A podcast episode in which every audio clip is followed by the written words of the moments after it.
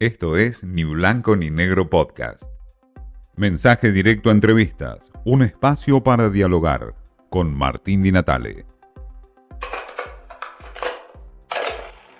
Felipe Friedman es un hombre de la diplomacia que ha recorrido muchas embajadas en el mundo y que en días de hoy es importante recurrir a él para ver cómo se cuela el tema de política exterior en la campaña.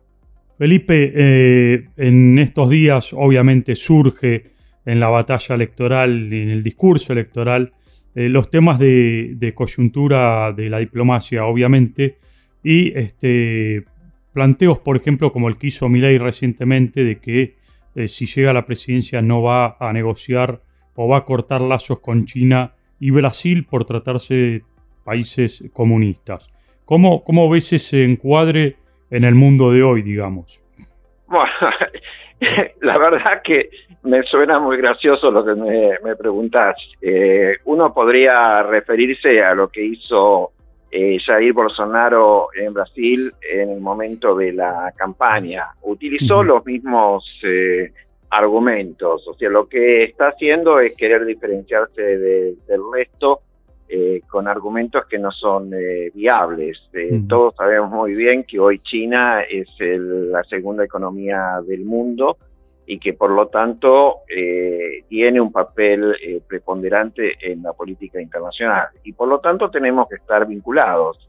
Si nos referimos de vuelta a Jair Bolsonaro, viste, con toda su furia anti, anticomunista, etcétera, etcétera, Después terminó yendo a Beijing, sentarse con eh, Xi Jinping y eh, negociando acuerdos que fueron muy útiles para, para Brasil.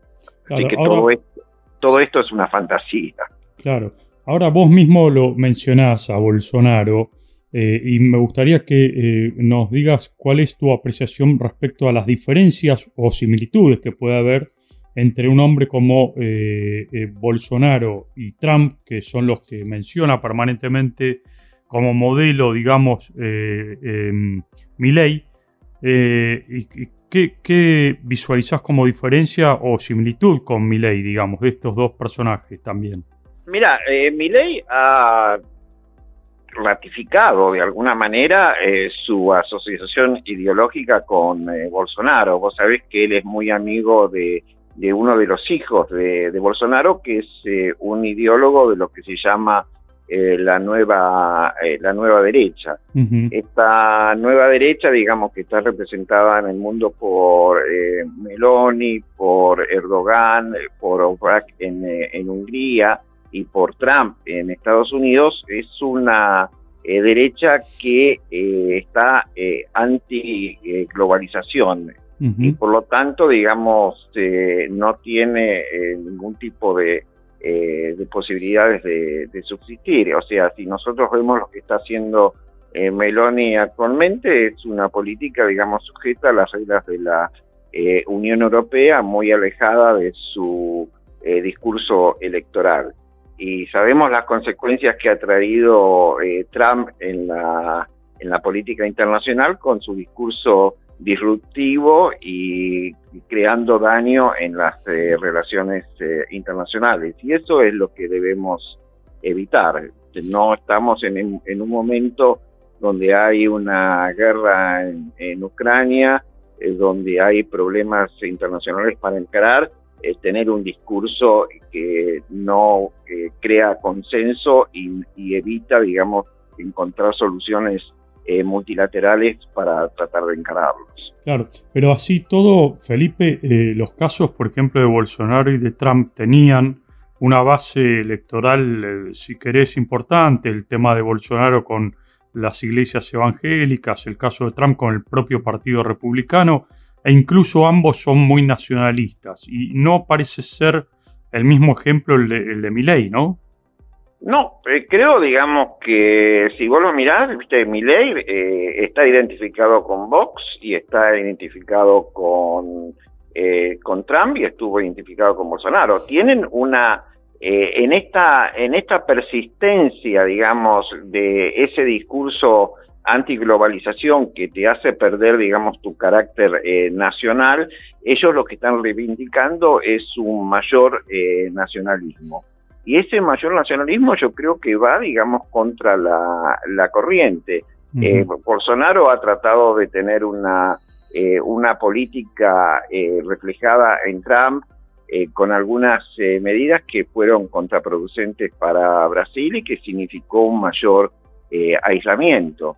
Y si te recordás, digamos, lo que pasó con Trump, con su discurso eh, anti-europeo, también provocó una brecha, una grieta, digamos, con lo que eran sus eh, aliados naturales. Creo que eso eh, no tiene, no tiene cabida, es una reacción ante ciertos eh, principios de eh, de valores que mi ley está reflejando. Me parecen muy, me parecen realmente muy, eh, muy similares a pesar de todos los esfuerzos eh, que está haciendo Diana Mondino para alabar algunos conceptos que está manejando mi ley. Claro.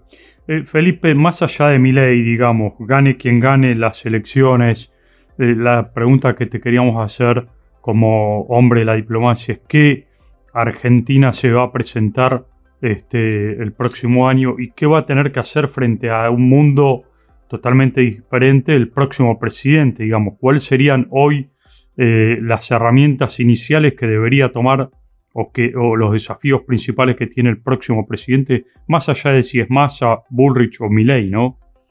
Eh, mira, eh, yo creo de que hay un mundo disruptivo donde ha dejado de eh, funcionar algunas instituciones que hacen al multilateralismo y yo creo que eso es importante tratar de reforzar. Yo creo que Argentina tiene un papel eh, muy importante tratar de fortalecer el Mercosur, volver a charlar, digamos, eh, con Brasil para tratar de crear un Mercosur mucho más fuerte y a partir de ahí tratar de insertarnos en la economía internacional. Eh, lo que hemos visto en los últimos años es un debilitamiento de esto eh, del Mercosur, que es realmente un emprendimiento, una política, una política de Estado. Y eso es lo que deberíamos trabajar para que a partir de ahí tengamos una mayor inserción en las relaciones eh, internacionales. Como vos también, digamos, mencionaste, creo que hay algunas cosas pendientes, como el acuerdo con la Unión europea, que no es solamente un acuerdo económico, es también un acuerdo eh, político y basado, digamos, en los mismos eh, valores que nosotros tenemos en nuestra constitución y debemos eh, avanzar. Tenemos por delante, digamos, la integración latinoamericana, pero una integración real, no simplemente sacar una, una declaración de que estamos todos unidos cuando estamos bastante desunidos y tratar de realmente de fortalecer los lazos con aquellas eh, regiones que comparten nuestros mismos, eh, nuestros mismos valores. Friedman nos habla de eh, las diferencias entre Milley y Bolsonaro-Trump. ¿Cuáles son los planteos que él califica como inviables de Milley frente al mundo? cuáles son las propuestas que no se van a poder llegar a cumplir y de alguna manera cómo se puede prefigurar el próximo presidente, más allá de sea quien sea, en términos de desafíos frente al mundo que se viene. Esto fue Ni Blanco ni Negro Podcast.